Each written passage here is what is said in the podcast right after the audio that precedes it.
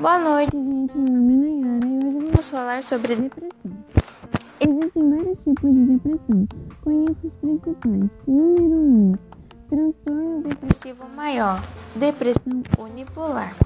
Esse é o tipo de depressão mais frequente e conhecido. Caracteriza-se por um quadro de humor deprimido, perda de interesse e de prazer, energia reduzida, diminuição das atividades e, em casos mais graves, sofrimento, melancolia e incapacidade temporária, especialmente quando não tratado.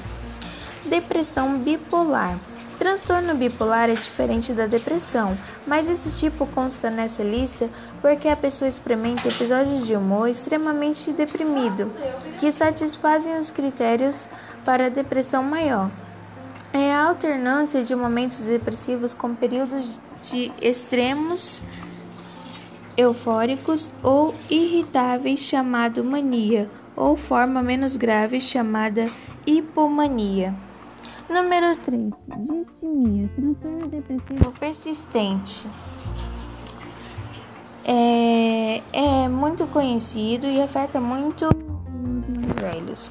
Número 4. Depressão pós-parto, muito, muito conhecida, embora muitas mães não saibam que sofrem disso.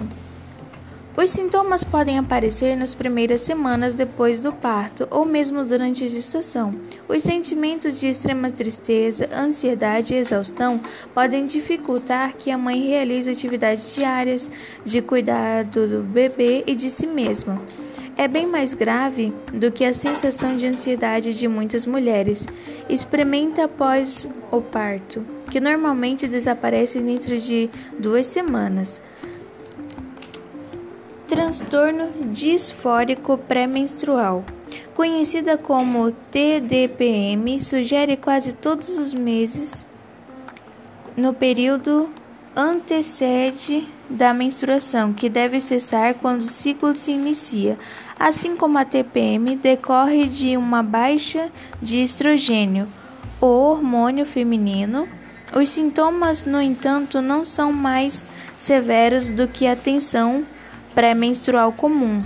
O ponto de deixar o paciente incapaz de exercer atividades por tristeza, irritabilidade, vontade de isolamento e muita indisposição.